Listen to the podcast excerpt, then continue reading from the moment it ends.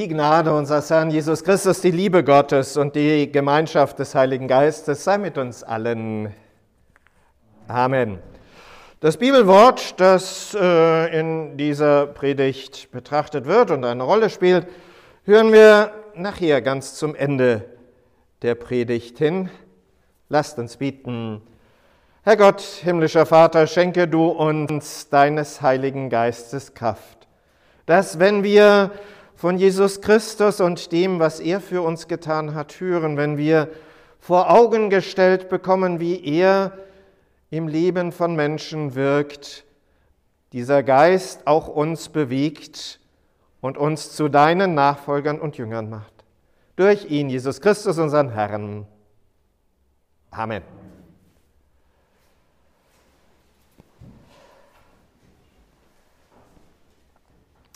Liebe Schwestern und Brüder, es gibt so äh, Reihen ungesagte Worte von bekannten Menschen.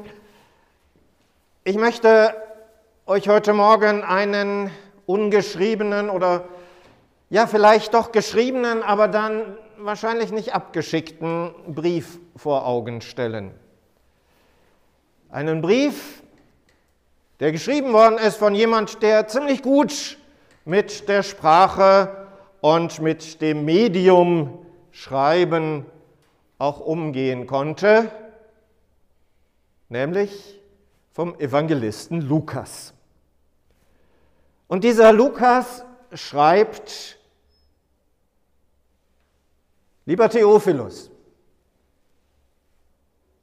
lieber Theophilus, du bist dir, an den ich schon das Evangelium geschickt habe, an den ich meinen Bericht über die Taten der Apostel geschrieben habe. Und manche Leute haben sich tatsächlich gewundert, warum denn ausgerechnet du als Empfänger da gleich jeweils in den ersten Versen auftauchst. Denk mal über deinen Namen nach. Theophilus, Freund Gottes. Es geht nicht nur um dich. Es geht um alle. Alle die, die Freunde Gottes sind, Freunde Gottes sein wollen. Und es geht darum, das hast du mitgekriegt, dass das Evangelium groß wird, dass es weiterläuft, dass es in die Welt hineingeht. Und vielleicht hast du dich ja mal gefragt, wie ich da eigentlich ins Spiel gekommen bin. Ja, ich habe geschrieben, ich habe viel geforscht und nachgefragt, ich habe Augenzeugen befragt, aber es ist ja noch mehr. Es ist so ein ganz großes Anliegen für mich, dass ich dir das erzähle, dass ich den Menschen erzähle, dass dieses Evangelium von Jesus Christus auch weiter verbreitet wird und Menschen dadurch mit hineingenommen werden. Denn das ist so ein bisschen auch meine eigene Geschichte. Du weißt, und man merkt es meinen Briefen ja auch an, du weißt, dass ich ein studierter Mensch bin, dass ich jemand bin, der was gelernt hat, der sich mit Sprache ausdrücken kann. Du weißt das. Und ja, in Jahrzehnten oder Jahrhunderten werden die Menschen denken, dass ich Arzt gewesen bin und vielleicht haben sie damit ja auch recht. Und das ist so ein Job, der auch nicht immer so ganz einfach ist. Weil ich ja das Gute will, das Positive, helfen, anderen Menschen beistehen, sie aus ihrem Leid herausholen, ihnen Heilung nahebringen. Und es gehört mit zu den ernüchterndsten Erfahrungen. Gerade junger Mediziner, dass das nicht immer funktioniert, dass man also immer wieder auch an Grenzen stößt, dass einem immer wieder auch Leid begegnet und man nichts dagegen tun kann. Und auch wenn in Jahrzehnten, Jahrhunderten, Jahrtausenden die Medizin immense Fortschritte gemacht haben wird, auch dann wird das immer wieder begegnen, dass da einfach Grenzen da sind, dass selbst Vorsichtsmaßnahmen, so hilfreich und gut sie sind, nicht alles abfangen können. Mich hat das dann auch immer wieder in Krisen gestürzt. In solche Krisen, warum mache ich das eigentlich? Wo ist der Sinn? Wo ist die Ausrichtung? Wo ist die Orientierung? Naja, und so als Alleinstehender junger Mensch, der eben mit seiner Ausbildung fertig ist, der in diesen Beruf da einsteigt, da fällt dir dann unter Umständen nach so einem Tag, wo also echt alles schiefgelaufen ist, die Decke mal auf den Kopf. Und was machst du? Zu Hause bleiben geht nicht. Gibt die Kneipe da um die Ecke so ein, zwei Gläschen Wein, habe ich mir an diesem einen Abend gedacht. In Troas habe ich da gelebt, ist ja schon so eine Hafenstadt. Also ist schon eine Stadt, wo ziemlich viel los ist, wo Kneipen an allen möglichen Ecken und Enden sind. Also ein, zwei Gläschen Wein und dann lassen wir den Tag irgendwie gut sein, auch wenn er nicht besonders gut war.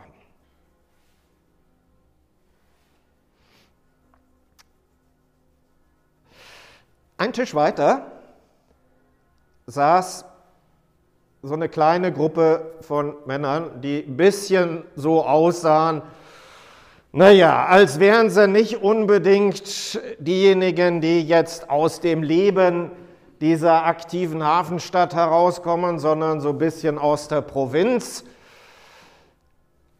Einer ungefähr in meinem Alter und ähm, die saßen ähnlich betrüppelt da wie ich.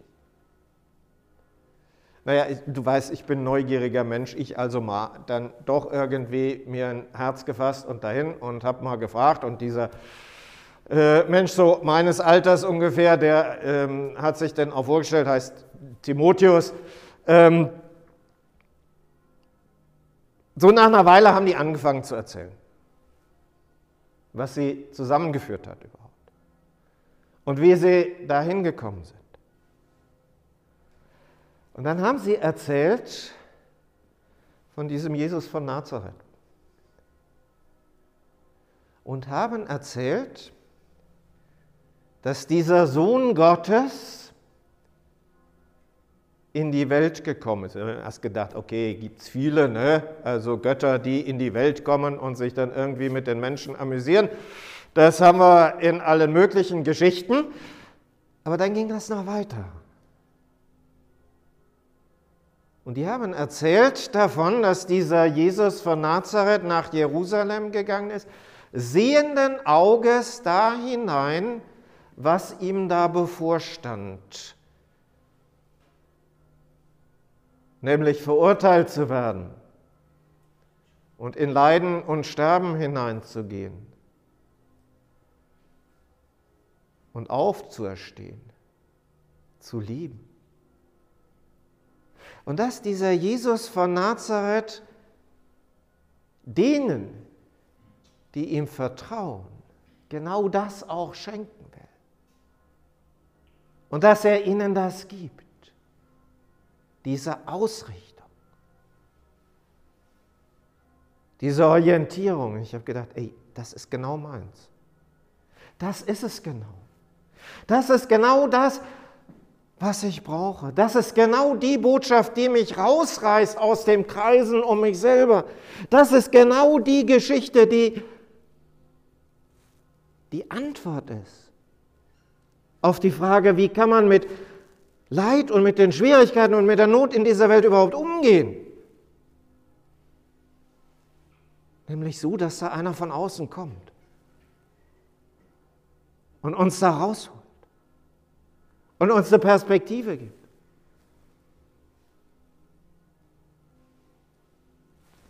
Und dann saßen die da und hatten ungefähr so lange Gesichter wie ich an dem Abend. Ich sage, ey Leute, was ist mit euch los? Das ist doch die Nachricht. Sagen die, ja, ja, absolut. Und wir wollten es erzählen und sind durch die Gegend gezogen, wochenlang. Und es gab keine Chance. Wir sind die Botschaft nicht losgeworden. Es ging nicht. Hat keiner zugehört. Waren keine da. Es ging einfach nicht.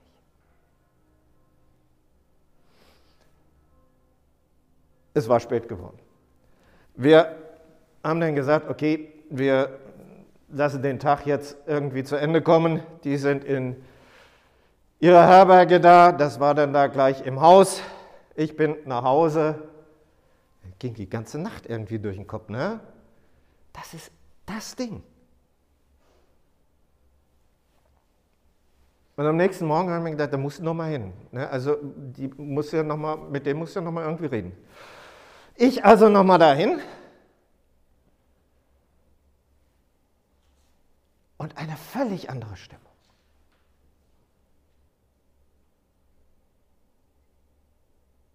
Und der Ältere, Paulus hieß der, der sagte dann, heute Nacht hatte ich eine Erscheinung.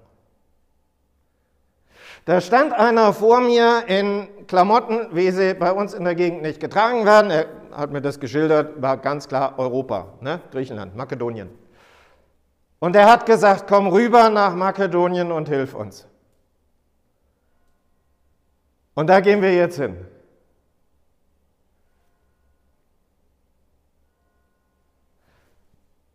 Und ich bin mit. weil ich gar nicht anders konnte. Weil das genau die Geschichte ist. Und lieber Theophilus, das verändert Leben, diese Botschaft. Und das habe ich gesehen. Der nächste Mensch, bei dem das passiert ist, war eine Purpurhändlerin, Lydia. Das hat Leben verändert, diese Begegnung. Darum geht's dass dieses Evangelium nicht nur einfach irgendwas ist, was im Kopf da ist, sondern ergreift und mitnimmt. Ich weiß nicht, ob ich den Brief abschicke. Im Grunde genommen kannst du alles das, was ich dir da jetzt erzählt habe, dir denken, wenn du so ein bisschen zwischen den Zeilen liest. Und vielleicht am deutlichsten wo ich diesen Abend in Troas beschrieben habe. Da passiert nämlich auch was in der Apostelgeschichte. Da heißt es auf einmal nicht mehr sie, also Paulus und Timotheus und wer dabei war, sondern da heißt es auf einmal wir. Da weißt du, da bin ich mit dabei. Er, Paulus kam auch nach Derbe und Lystra und siehe, dort war ein Jünger mit Namen Timotheus, den nahm Paulus mit. Als sie aber durch die Städte zogen, übergaben sie den Gemeinden die Beschlüsse, die von den Aposteln und Ältesten in Jerusalem gefasst worden waren. Sie zogen aber durch Phrygien und das Land Galatien da ihnen vom Heiligen Geist verwehrt wurde, das Wort zu predigen in der Provinz Asia. Als sie aber bis nach Mysien gekommen waren, versuchten sie nach Bithynien zu reisen, doch der Geist Jesu ließ es ihnen nicht zu. Da zogen sie durch Mysien und kamen hinab nach Troas. Und Paulus sah eine Erscheinung bei Nacht. Ein Mann aus Makedonien stand da und bat ihn, komm herüber nach Makedonien und hilf uns. Als er aber die Erscheinung gesehen hatte, da suchten wir sogleich nach Makedonien zu reisen, gewiss, dass uns Gott dahin berufen hatte, ihnen das Evangelium zu predigen. Da fuhren wir von Troas ab, kamen geradewegs nach Samothrake, am nächsten Tag nach Neapolis, von da nach Philippi. Wir blieben aber einige Tage in dieser Stadt. Am Sabbattag gingen wir hinaus vor das Stadttor und wir setzten uns und redeten mit den Frauen, die dort zusammenkamen. Und eine Frau mit Namen Lydia, eine Pupperhändlerin aus der Stadt Thyatira, eine Gottesfürchtige, hörte zu. Der tat der Herr das Herz auf, sodass sie darauf acht hatte, was von Paulus geredet wurde. Als sie aber mit ihrem Hause getauft war, bat sie uns und sprach, wenn ihr anerkennt, dass ich an den Herrn glaube, so kommt in mein Haus und bleibt da. Und sie nötigte uns und von da geht die Geschichte noch ganz weit weiter. Amen. Und der Friede Gottes, der höher ist als alle von uns, bewahre unsere Herzen und Sinne in Christus Jesus. Amen.